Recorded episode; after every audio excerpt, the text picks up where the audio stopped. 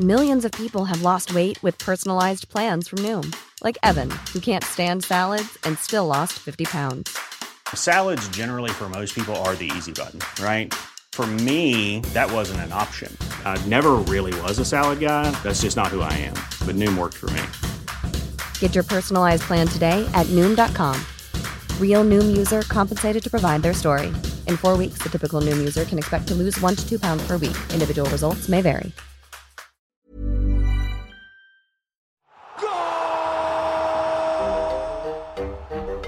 Golazos, no balazos.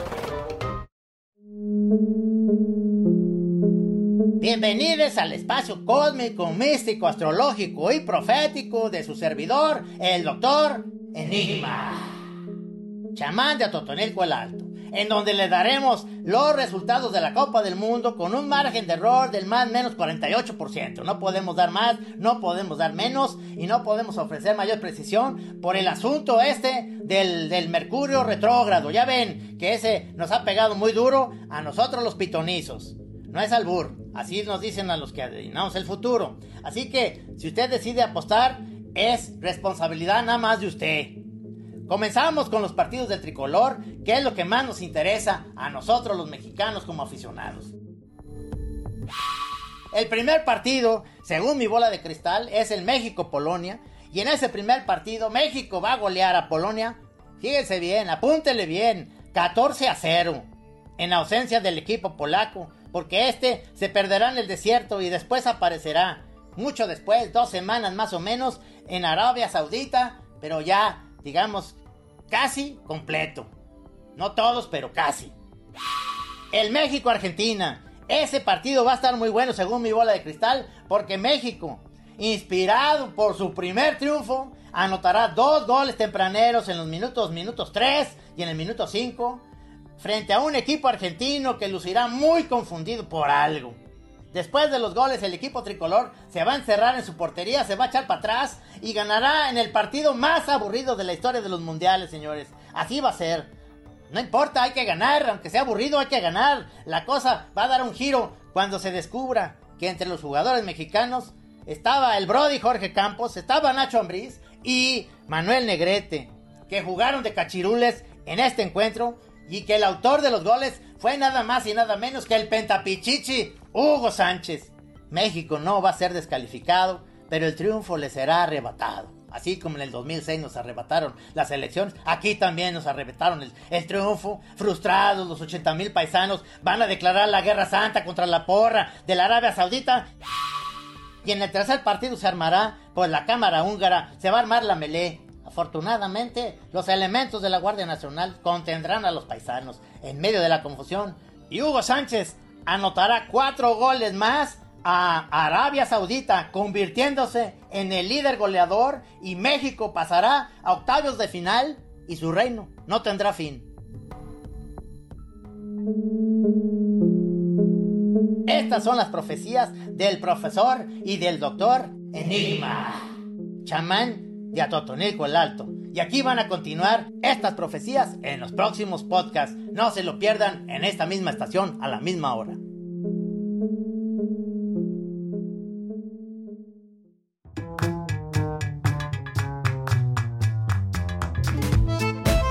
Trino, buenos días. Buenos días, mi querido Pato. ¿Cómo te fue el partido? ¿Qué tal sufriste este primer partido de México? Lo, sufrí, lo sufrí, digamos, lo suficiente como para que platiquemos el día de hoy con nuestro director allá en Qatar y que nos diga que qué tal, qué tal, cómo lo vio desde allá. Y luego tenemos un invitadazo, ¿verdad, mi querido Pato? Un súper invitado eh, que es un muy conocido árbitro de fútbol mexicano, que tiene además otras facetas muy interesantes de las cuales vamos a platicar. Y junto con ellos vamos a analizar este primer curso intensivo de sufrimiento que tuvimos el día de hoy. Y peor el de los argentinos, que eso sí les fue de la fregada. Mi querido, eh, ya está ahí, ya posicionado en su sillón eh, de este lugar que está muy, muy a gusto ahí en Qatar. El, nuestro director David Segoviano. ¿Cómo estás, mi querido David? Mohamed Alá David Segoviano, Alá Akbar. Los saludo con mucho gusto, eh, Trino, Patricio, que un abrazote allá hasta allá al maestrazo Eduardo Bricio, colaborador de las páginas del Esto. Este, no estoy en el sillón, de hecho estoy eh, tirado en el suelo como una basura, como cantaba ahí, aquella canción de Juan Gabriel. Vine, vine rápido, hice una pequeña escala aquí en el departamento donde hacemos base y voy ahorita corriendo a otro partido, todavía llego al, al Francia Australia, así nuestros días por acá. Este, en la mañana les decía, me, me tocó estar en el partido ahí de, de Argentina, pobres argentinos, Oye, llegaron ¿qué pasó? Contentos, bien ilusionados y ¿Qué pasó ahí, David? ¿Qué pasó ahí en ese partido? ¿Qué sucedió con Argentina? Depende de a quién le creas, ¿no? Depende de, de- si le crees a los árabes, pues son los, los reyes del mundo. Si le crees a los argentinos, estuvimos platicando con varios periodistas, colegas argentinos que están en la cobertura, incrédulos, este, de verdad, al borde del llanto. Eh, hablan robo. mucho de, de- de un problema físico, ¿no? Que no está físicamente bien el equipo de Argentina. Yo, francamente, creo que llegaron sobradísimos. El primer, el, el primer tiempo lo dominaron prácticamente sin esfuerzo. Les anularon tres goles en fuera de lugar. Así juega a Arabia eh, Saudita, muy, a, muy a, a la salida, muy a forzar el, el- el fuera de lugar. Ahí apenas Eduardo Bricio les practicará mejor. Ahí hay unas jugadas muy polémicas, todas fuera de lugar, pero hay una, por ejemplo, eh, de, de- de que apenas el bracito, ¿no? De Lautaro es el que está en fuera de lugar y por eso va para atrás el gol y pues bueno, eso hubiera cambiado mucho la historia, ¿no? Unos, unos centímetros de diferencia. Empieza el segundo tiempo, se les vienen encima los, los árabes, se equivocan, paz 2-1 y después eh, el camión atrás y pues Argentina que no, no encontró forma de, de, de darle vuelta. Eso, pues yo creo que es un mal resultado también para México, porque, porque Sí. llega Argentina obligadísimo, obligadísimo para el próximo partido.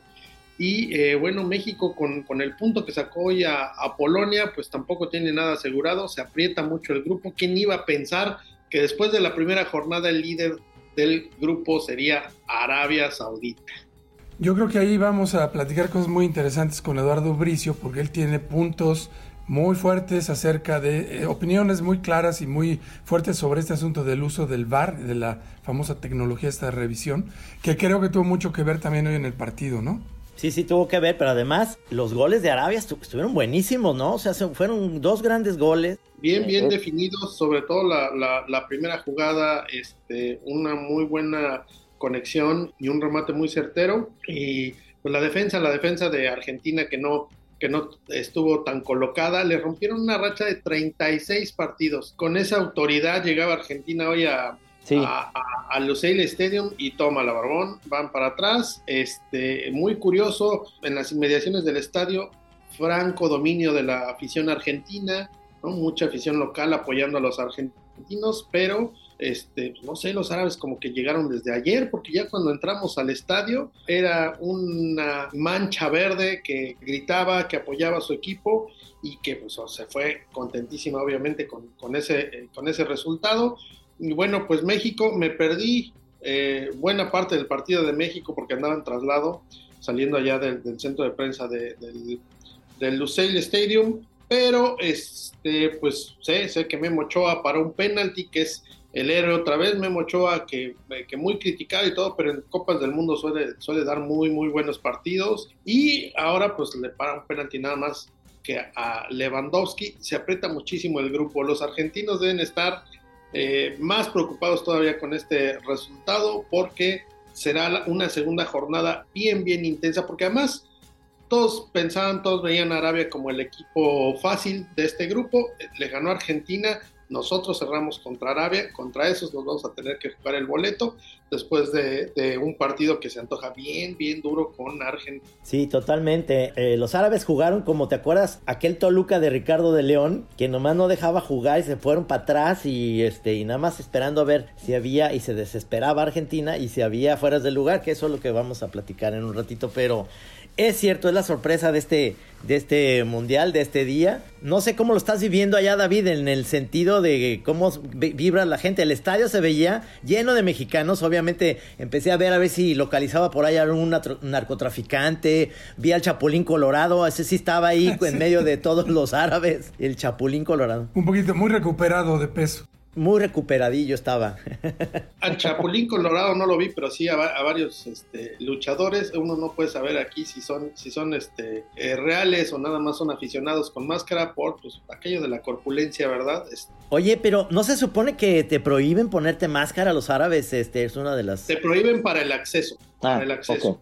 Okay tienes que entrar y te quitas la máscara. Incluso si traes maquillaje, te lo tienes que quitar, ¿no? Y el castigo nada más son 45 latigazos en el medio tiempo, entonces no pasa nada. 44, sí. No exageremos, Pato. Oye, fíjate que lo, que sí es bonito y que ya desde luego lo vamos a platicar es que ahorita ya me informan que, que Memo Ochoa está siendo elevado a los altares de los héroes patrios, que incluso en las mañaneras, ya en el escudo este, ya están pintándolo ahí entre, entre Lázaro Cárdenas y Benito Juárez, ahí va a estar Memo Ochoa. No, bueno, acuérdate que aquel cabezazo que le sacó a, Neymar, que ya todos cantaban el gol y Memo se, estiró así impresionante y la sacó, desde entonces es este, San Memo Ochoa y hoy nos salvó una vez más. Eh, este, yo les decía, yo vi partes del primer tiempo ahí en el, en el estadio Luceil. Lo que yo vi, aburridón, muy trabado, pocas oportunidades. Y en el segundo tiempo, pues ya venía yo en traslado con el Jesús en la boca, porque nomás venía viendo en la app a ver en qué momento cambiaba algo y este y nada y 0 0 0 0 pero sin duda emocionante allá en México sé que la gente estaba también vuelta loca el monumento a la revolución eh, atascado de gente para ver al Tri y bueno, pues 0-0. Y luego pues nos toca Argentina, que, que es una bronca, siempre, no, siempre nos toca Argentina, no sé qué maldición tenemos. Eh, curiosamente, en México apoyamos mucho a la, a la afición argentina. Los argentinos, por lo que yo he estado platicando con periodistas, con aficionados acá, que les preguntas, eh, respetan bastante a México y quieren mucho al Tata Martino. El Tata Martino fue técnico de la selección argentina, los llevó a una final de Copa América que no ganaron, pero que estaban jugando muy bien y salió por, otros temas, no salió por resultados deportivos y la gente quiere mucho al Tata, fíjate, este, entonces todo, todo el mundo me decía, vamos a empatar uno a uno y vamos a avanzar los dos, eso fue antes del partido de hoy, seguramente ya cambiaron de, parecer y van a querer que Argentina gane, porque si no, pues se van a quedar fuera con todo y Messi. Totalmente. Pues vamos a ver quién nos vaya a tocar el bife de chorizo. Y bueno, pues vamos a platicar también de todo esto con nuestro invitado. Este, David, cuídate mucho, duerme, eh, no vayas tantos partidos, ya tómate un descanso. Tómate un tequila. Córtate esas barbas porque si no ya no te van a dejar regresar. Nos van a dejar salir. Eh, pues el tequila no lo he encontrado, mano, pero en cuanto lo encuentre te aseguro que sí me, voy a echar uno a sus de los altos, tequilas de los altos de Doha. Exactamente, de los Altos de Doha. No, pues muy bien, me parece eh, eh, excelente. Sí, como dices, al menos en Guadalajara yo, yo tengo todos mis cuates, además soy feliz este, atlista que eh, gracias a que Diego Coca nos hizo bicampeones, siempre hemos tenido esa tradición en Guadalajara de querer y abrazar a los argentinos que casi todos ponen su restaurante argentino muy bueno en Guadalajara. Pues gracias, mi querido David, pásala bonito. ¿eh? Saludos al maestro. Abrazos, y nos saludamos. Nos vemos a la próxima.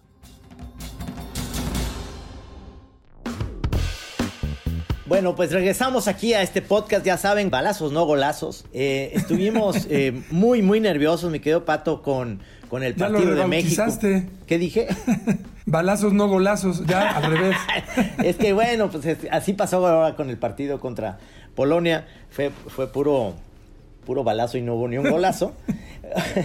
Pero hoy tenemos un invitado que me gustaría que me platiques porque obviamente sabemos eh, que una de las profesiones y yo como caricaturista en muchos de mis libros que tengo de, fútbol, pues este es el segundo que saqué de sobre el mundial, hablo, hablo de la profesión del árbitro, que es algo para mí... Eh, entrañable en muchos sentidos porque en mi familia alteña, que son beisbolistas, también tengo familiares árbitros pero que nunca fueron de manera profesional, porque en el tiempo aquellos mis tíos les encantaba ser árbitros de fútbol, pero obviamente se necesita una preparación. Entonces el día de hoy tenemos uno de los mejores árbitros que, que hayan pisado eh, ahora sí que los estadios.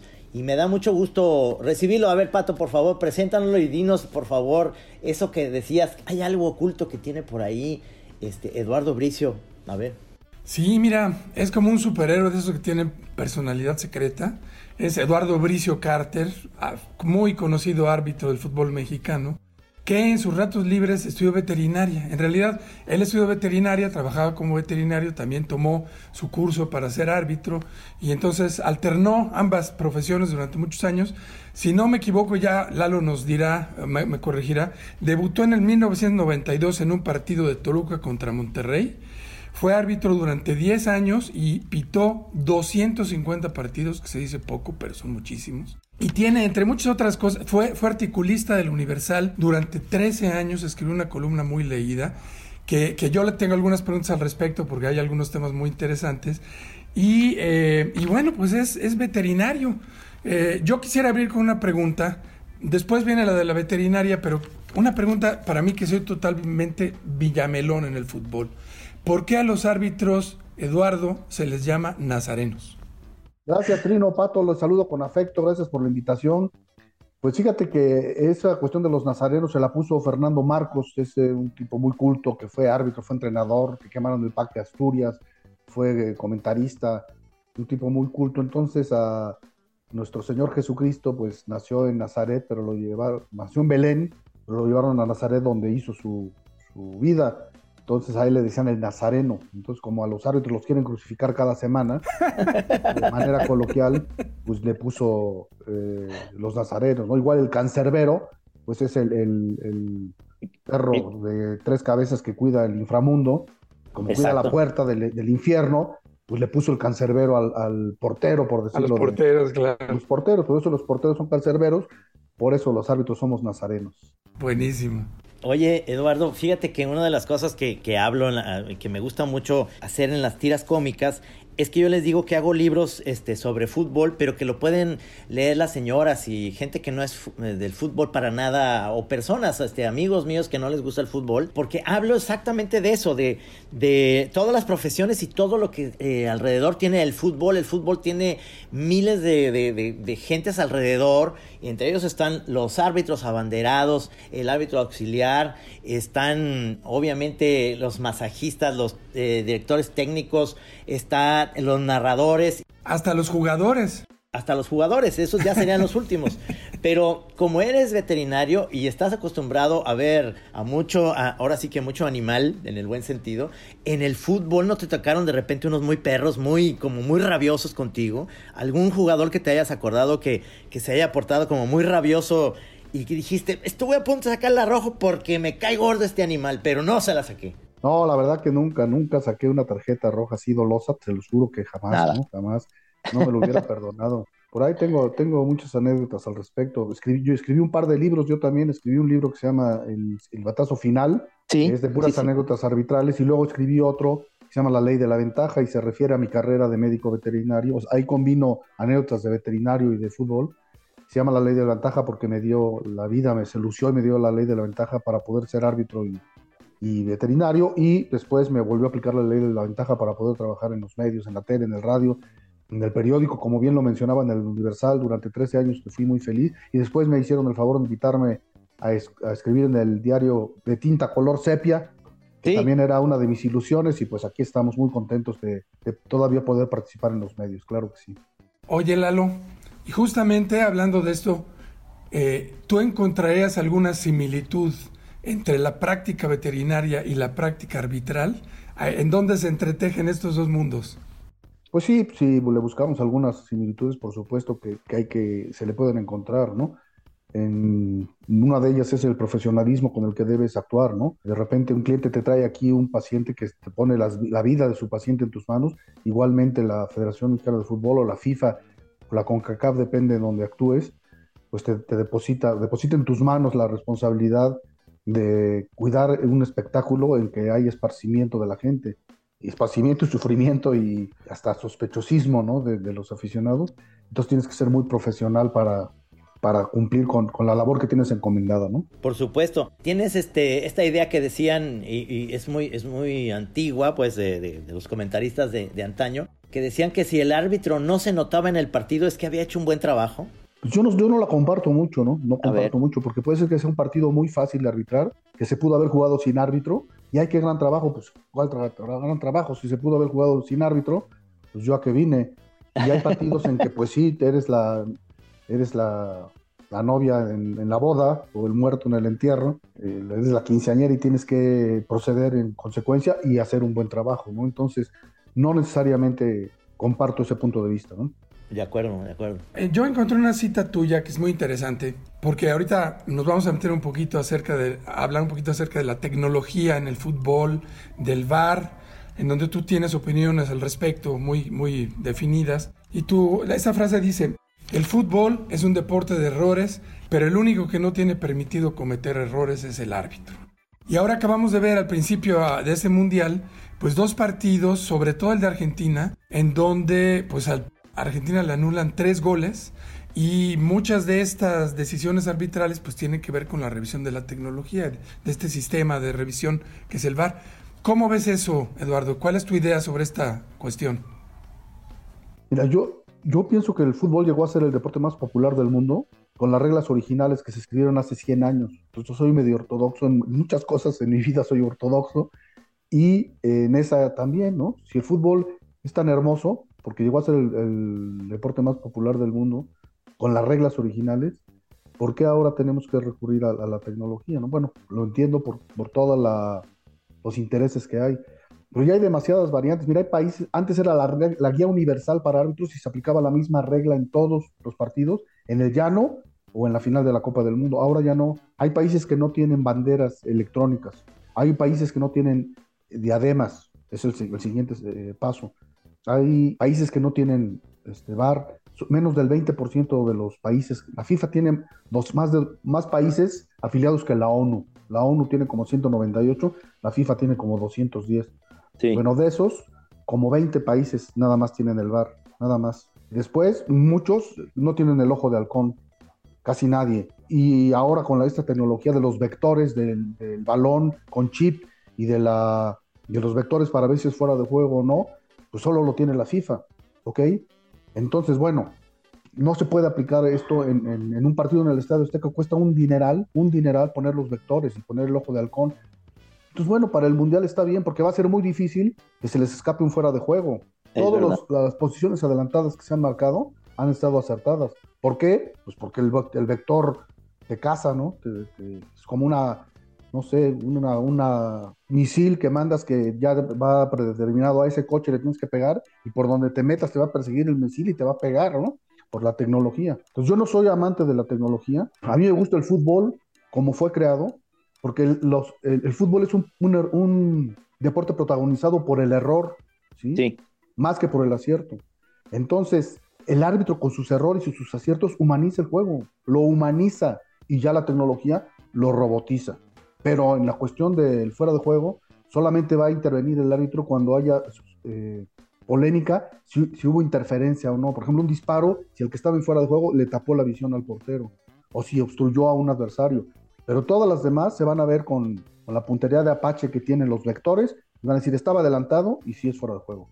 En el caso de Argentina, tiene adelantado el brazo. Cualquier parte del cuerpo que tengas adelantada en relación a la última parte del cuerpo de tu adversario es punible, excepto los brazos. ¿Por qué? Porque no puedes meter un gol con los brazos, pero con el hombro sí puedes meter el gol. Entonces, en este caso, eh, no sé si era Lautaro el que mete el segundo gol de Argentina que le anulan, tiene adelantado el, el, hombro. Entonces, con el hombro sí puede meter el brazo, por lo tanto es punible, por lo tanto está bien anulado. Y bueno, ya para no abusar de la palabra, Argentina se metió 10 veces en posición de fuera de juego. Haz cuenta que cada que se la pasan a un jugador la agarra con la mano. Sí. La buena es a pasar al jugador y la agarra con la mano. Y 10 veces la agarra con la mano. Y 10 veces te marcan falta. Fue lo mismo. No puede un equipo meterse 10 veces en fuera de juego, por favor. No puede. Claro. De acuerdo, no, y qué bueno que estás hablando todo esto, para eso te invitamos y eso nos, nos, eh, nos gusta mucho escucharte porque obviamente tienes toda esta experiencia. Eh, yo sí, yo también estoy de acuerdo contigo, yo cuando empezó lo del bar y todo esto, se me hace que lo que es, que obviamente estamos llegando a un punto que estamos copiando a deportes como el fútbol americano, como el béisbol y demás, que tienen esta parte un poco, al, menos yo me acuerdo de, amigos míos que son también moneros gringos, norteamericanos, que decían que lo más padre, o animadores decían, lo más padre de ver el fútbol americano es que está hecho realmente para no verlo en el momento. Es, está todo tan planeado en las, en las tomas que vienen posteriormente que te la puedes perder el momento de, la jugada, digamos, de un touchdown, pero lo interesante es ver luego la jugada en las cámaras. Y son deportes hechos así, y para mí el fútbol no es eso. Para mí el fútbol es el momento exacto en donde, eh, como bien lo dices, hay un error y está el, el mundial, la final del mundial de Inglaterra allá en Wembley, donde la pelota entró, no entró, ¿sabes? Se vuelve una leyenda tan bonita que hablan y hablan generaciones sobre eso y ahora eso se pierde. Ahora, ahora es, es tan exacto, ¿no? Estaba yo pensando que, por ejemplo, uno de los goles que todos recordamos más y más polémicos y más intensos en la historia de los mundiales fue el de Maradona que metió con la mano, ¿no? Y obviamente, si hubieran revisado en ese momento el VAR, pues se hubiera anulado. Pero ve todo lo que ha dado, ha dado películas, historias, anécdotas, ¿no? Este, y bueno, pues ese fue un error muy, muy serio del árbitro y fue un logro de Maradona increíble. Entonces, esto lo estamos eliminando, nos estamos perdiendo de todo eso. Pues sí, efectivamente. Pero mira, por ejemplo, en el béisbol, nada más se trata de ver si lo tocó. Se viene barriendo en segunda y lo tocó. ¿Qué fue primero el guante con la pelota ahí en el guante, tocó al jugador, al beisbolista, antes de que tocara la segunda base. Sí, entonces out y ya. En cambio, acá, por ejemplo, se trata de, a ver, ¿la tocó con la mano? Sí, sí la tocó con la mano. Clarísimo lo tocó con la mano, pero en mi opinión, no es deliberada. Y a lo mejor la opinión de Pato sí es, sí es deliberada. Exacto. La opinión de Trinon este, tiene duda. Entonces, muchas veces el VAR en el béisbol sí te saca de la duda, pero en el fútbol muchas veces no, porque, lo, porque muchas veces es la, la, intención con la que se cometió la falta, la intensidad, el, punto de contacto. O sea, hay muchos, el sector de la cancha en donde se cometió la falta. No es lo mismo que, que jales a un jugador a media cancha que lo jales ya se vaya solo en el área o lo jales afuera, en, fin. Es, eh, es, más, mucho más complejo el, el, fútbol porque es de opinión del árbitro. Tiene que ver mucho la, la apreciación del árbitro y su opinión a diferencia de otros deportes, lo que hace mucho más complejo la aplicación del VAR. Por supuesto. Ahora la pregunta, la pregunta del día, del día de hoy es, ¿fue penal o no fue penal en el partido Polonia-México? Es decir, ¿cómo, ¿cuál es tu, tu apreciación de esa jugada? Mira, la regla ha cambiado. Por ejemplo, no, no hay, sí, lo sujetan de la, de la playera, ¿no? Pero la, la, regla ya ha cambiado en el sentido de que si lo sujetas del cuerpo o del uniforme, le tienes que impedir el movimiento. Si yo te, sujeto de la playera, pero no te impido el movimiento, no es penal. No es penal. Acá sí, es que sí lo sujeta, lo sujeta, lo sujeta y luego le mete, el, le mete el pie, le mete el, muslo, sí. lo atraviesa y ya, entonces ya lo detiene eh, flagrantemente, ¿no? Y lo hace caer, ¿sí? Por ejemplo, acá ponemos, decimos poner una zancadilla, en inglés la regla dice throw to throw an opponent sea, de derribar a un oponente. Entonces, sí lo alcanza a derribar, yo pienso, con el jalón y con el pie. Y pienso que sí fue penal bien marcado. Pero el hombre del partido, Paco Memowski, se agigantó Memowski. San Memo Ochoa. Con sus pelos de periquita. Eso me encanta. Lalo, tú que eres, eres árbitro, creo que eh, hay un una detalle para comentar el día de hoy eh, tú, tú me corregirás si me equivoco, pero creo que hoy fue el primer partido mundialista en donde hubo una mujer integrando el equipo arbitral. Sí fue así, ¿verdad? Sí, la señorita Frapat de Francia. Incluso era de las candidatas para pitar la inauguración de la Copa del Mundo. Pero los que la poníamos como favorita, pues no le medimos el agua a los camotes, que en un país musulmán, donde jugaba el equipo local que es musulmán, ¿cómo iban a aceptar que una mujer les enseñara las piernas y les sometiera, tuvieran que someter a su autoridad Aquí en México ya estamos acostumbrados a someternos a la autoridad de las mujeres. Allá no. Allá no. Entonces pusieron al, italiano Orsati y pues hoy fue el, debut de ella eh, como cuarto oficial en la banca. Porque les diré que ya hay, o sea, ya hay 10 árbitros. Hoy hubo 10 árbitros, 5 en la cancha, el árbitro, los dos linieros, el cuarto oficial y el quinto oficial. Ella actuó como cuarto oficial. Y luego en el bar, hay 5 en el bar el bar, el avar, el, bar del fuera de juego, el, auxiliar y el que va por las tortas, o sea. Sabes que el piojo luego dice que están comiendo tortas. Es por eso, va uno por las tortas y los agarran comiendo tortas, ¿no? Entonces, casi hay el mismo, el mismo número de jueces que de jugadores de un equipo. Me imagino que esta, esta árbitra no aceptó arbitrar vestida con burka y chador de pies a cabeza, ¿verdad? Nadie tiene por qué. es que ciertamente para estar en el siglo XXI estamos en un país, esto es un, es, un mundial muy sui generis por todo, por la cultura, por, por las fechas en las que está, está haciendo el partido. Para mí es, eh, todavía me hace falta empezar, porque yo estoy aquí desde que inició el mundial en Estados Unidos y aquí haz de cuenta que no existe nada de eso solamente, claro, nuestros amigos latinos, todos los, la gente que, que, sabes que les gusta el fútbol, están eh, con eh, las ganas de ver esto, ¿no? Pero obviamente eh, no siento yo que sea un tiempo para un mundial, como que invierno se nos enfría el corazón. Siempre se me antoja mucho que sea en, en el verano y demás. Y, y, me estoy yendo por la tangente, pero lo que te quería preguntar, Eduardo, es en qué estadio de fútbol eso, eso siempre, y como dije, lo, tengo que preguntar. ¿Qué estado de fútbol de, de México fue el más difícil o, o, es la plaza más difícil? Y yo tengo dos, dos eh, posibilidades. ¿Pitaste alguna vez en el Pirata Fuente? En, eh, sí, por supuesto, sí. Y, hay, y ese, digo, ese es uno que pienso, pero tú me dirás. Y el otro, el otro que pienso es el de León, el de la ciudad de León. Pero a ver, tú dime, porque pues eso sí no vas a ver. Mira, te voy a platicar un día eh, fui antes de debutar en primera división, fui de liniero a Veracruz. Y no, hombre, sí se sentía de liniero, de liniero. Ya cuando acabó el partido, sí. voy a contar que, que, me trajo atrás uno con, como dijeron el árbitro, el asistente es eh, eh, Eduardo Bricio, entonces estoy yo Bricio y creía que yo era, que era Arturo. Entonces, don Arturo, me dicen Arturo, no vuelvo a levantar la bandera porque si no le voy a tener que mandar a... Y volví a abarcar, y no, don Arturo, a usted le gusta la mala vida. Y así me trajo todo el partido hasta que ya me dijo, no, ya, se lo ganó, vaya usted. Y me alimentó la madre mil veces.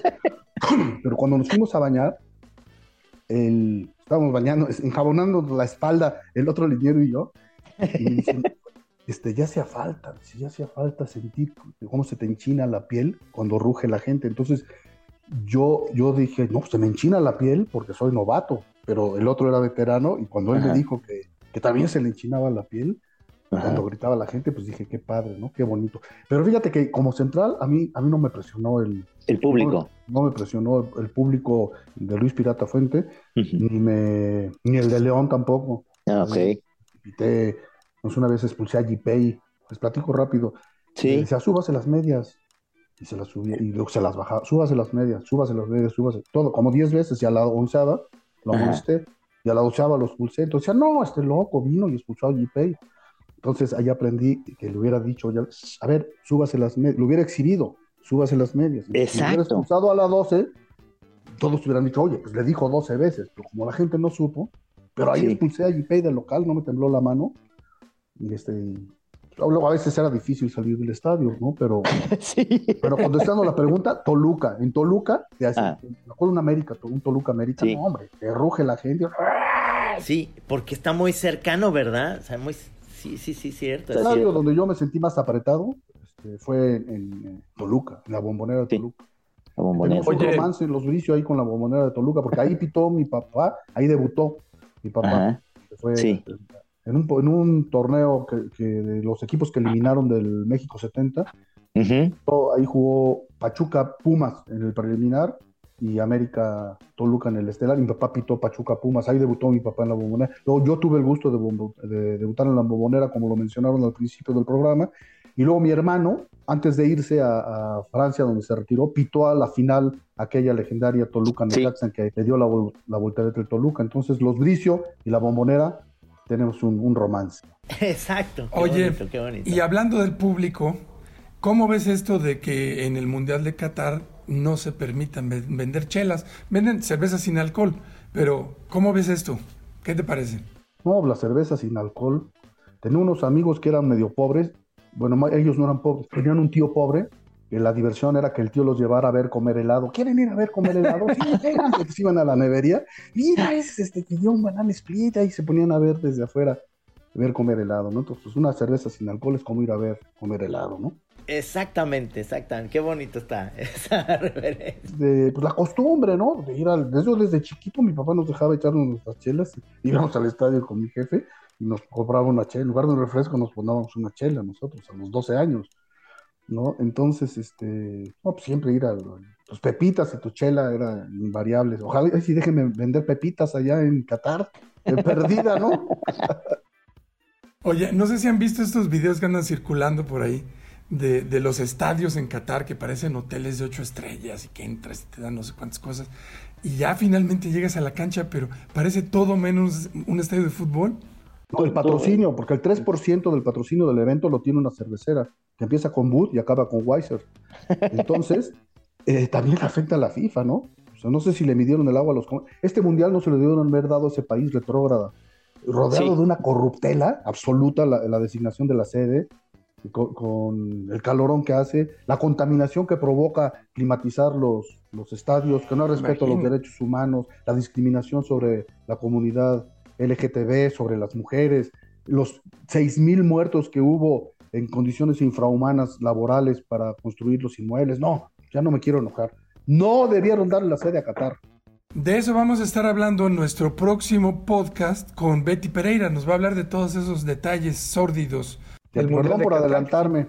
No, no, perfecto, excelente. Buenísimo, no, no, estás haciendo una muy buena introducción y un anuncio a eso y me parece muy correcto lo que dices, estoy totalmente de acuerdo contigo en, en ese sentido, sabemos que Blatter pues no es una linda paloma y que ahí hay ya, me imagino, miles de historias que luego las platicaremos, sí, sí bebes, ¿verdad? Yo te voy a invitar a un tequila de muy, este, muy tapatío un día que, que nos te veamos. Te voy a invitar un alcohol sin cerveza.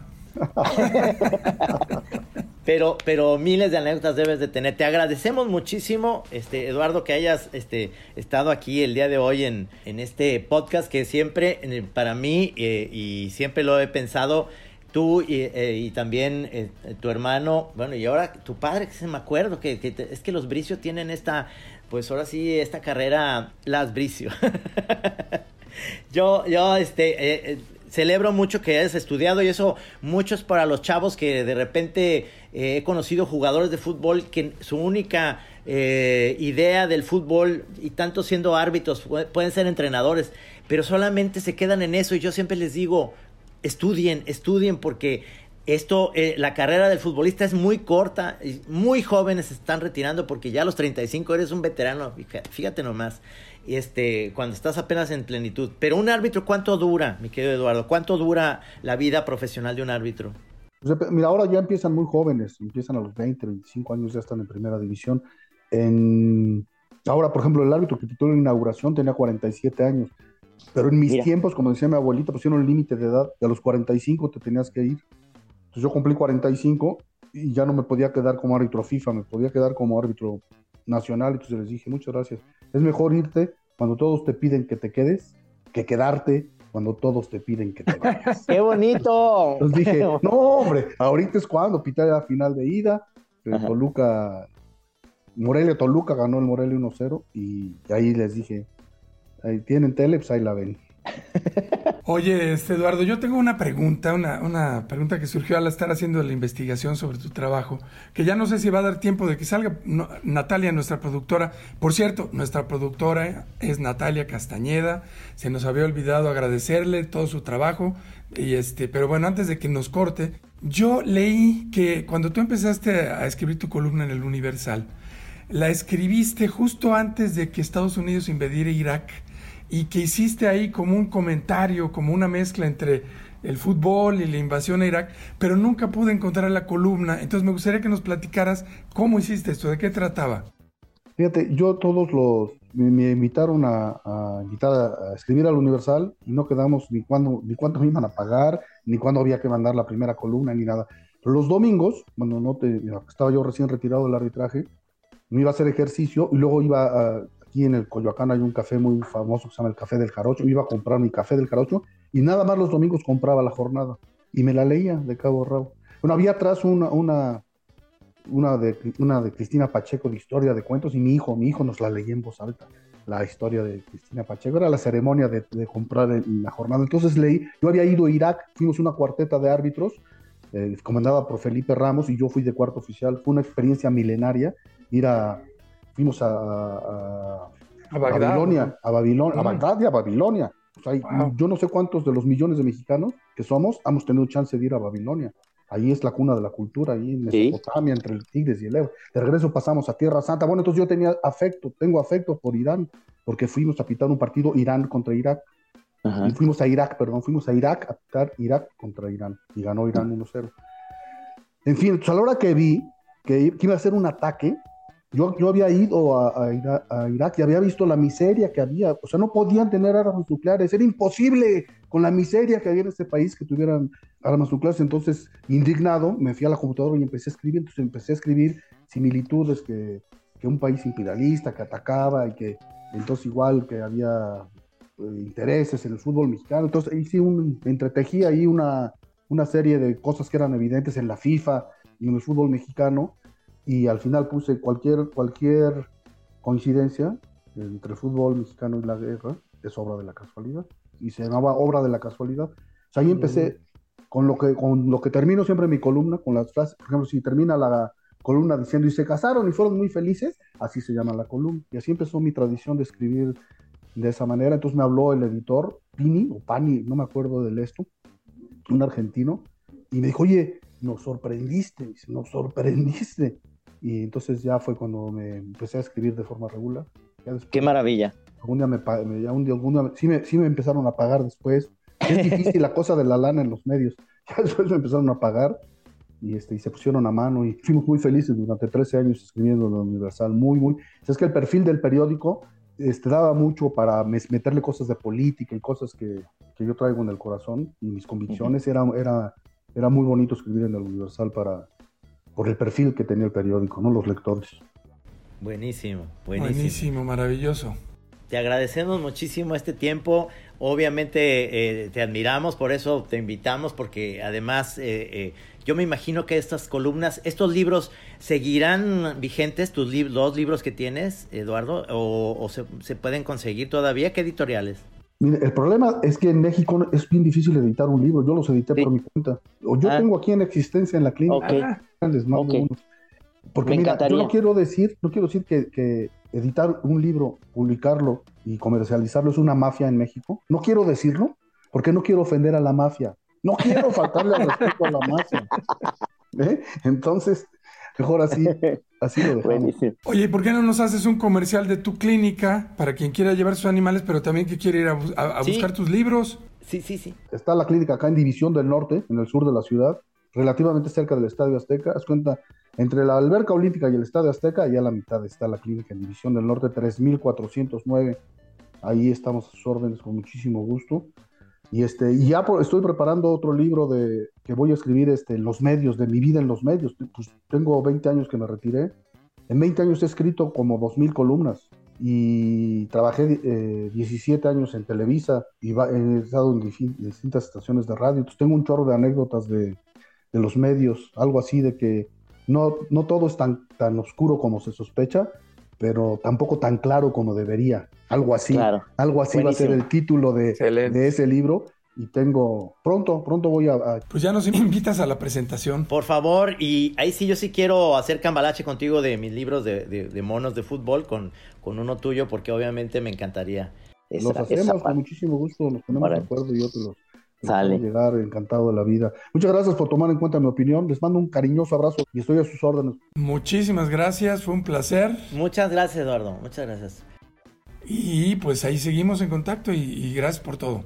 Sí, muy admirado, muy admirado, ¿eh? Muchas gracias. Igualmente, hermano. Cuídense mucho. Bye. Maestro Trino, pues ahí la seguimos en el próximo. Sí, Será con Betty Pereira. Oye, no sé si viste que nos falló durísimo el chamanta Totonilco que dijo que iba a ganar México 14-0 a Polonia. Anunció que él nada más tenía 48% de exactitud, así que... ¡Dios!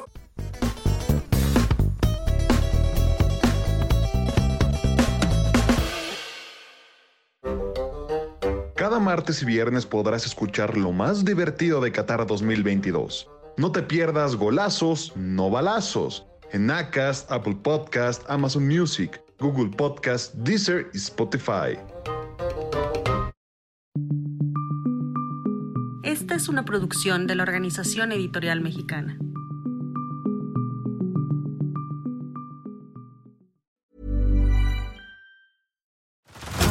Head over to Hulu this March, where our new shows and movies will keep you streaming all month long.